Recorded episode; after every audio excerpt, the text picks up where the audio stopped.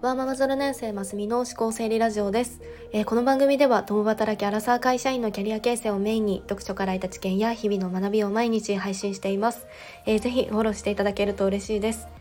えー、私が住んでいるところはあの昨日今日はちょっと雨なんですけれども明日から、まあ、晴れ予報ではあるんですがあの今日はちょっとそんな天気で あの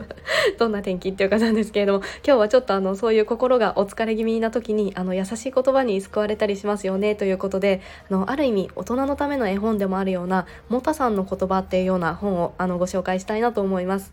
のこれが斉藤茂太さんっていう方での90歳まであの生涯現役で精神科医とあの随筆家だったっていうような方なんですがの茂田と書いてモタさんっていうような愛称であの親しまれていたそうです。でモタさん自身はあのいつも穏やかでですごくニコニコしていてでそしてその優しい言葉を紡ぐような人だったそうですがのモタさんの人生の習慣は手帳に自分の心を引きつけたこの大切な言葉を書くっていうものがあってで自分の90年の人生はあの数十冊の手帳に凝縮されているっていうようなことも言われています。でそのモタさんのあのご経験とかエピソードとともにそのモタさんの大切にしている言葉を紹介しているのがこの「モタさんの言葉」っていうような本で。でもともと NHK の E テレの番組が書籍化されているということなんですがあの水彩画の本当にこう綺麗な絵とともにの言葉が書かれていてなんか本当に大人のための絵本のように読めるような素敵な本なんですよね。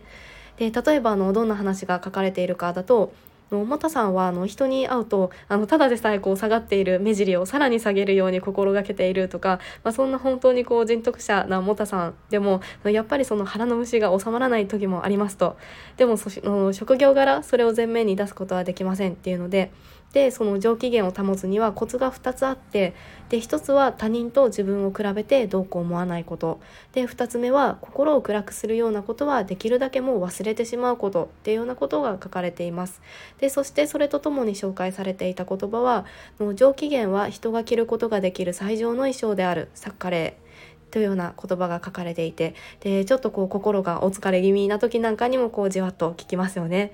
でこう自分が出会える言葉ってあの本当に限界があるのでの誰かこの人素敵だなっていうような人があのどんな言葉に出会っているのかとか大切にしているのかっていうそのバックグラウンドとかあの本質の部分に触れられるっていうのもいいですよね。であのこれ実はあの私の夫のおじいちゃんも関連するエピソードがあってあのもう私は夫と出会った時にはあの亡くなられていてで実際にこう会うことはできなかったんですがあの夫と結婚してからあの遠方なんですがそのままその残してあったおじいちゃんちもあの手放すっていうタイミングがあってで1回だけあのお家に行かせてもらったことがあったんですよね。でその時にあの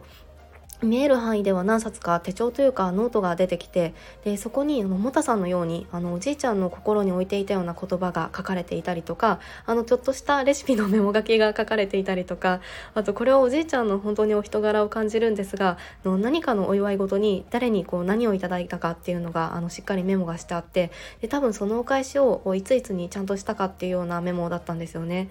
でそれを見た時になんかこうもう泣きたくなるような なんか心にくるものがあってこうでも私がこう何かを持って帰るっていうのもはばかられるなと思ってそのノートは置いたままにしてきたんですがなんかもっとこうおじいちゃんの言葉を見てみたかったなとかあの時々読み返してみたりとかなんかそんなことが今でもしたかったなと思ってちょっと心残りだったりもします。なんかこういう言葉を煮詰めて大切にするとかの思考を整理してそれを記録に残すとか、まあ、そうすることでいつかそれがその人を表すものになったりとか何か人としてこう成熟していくような習慣にもなるんだろうなというふうに思います。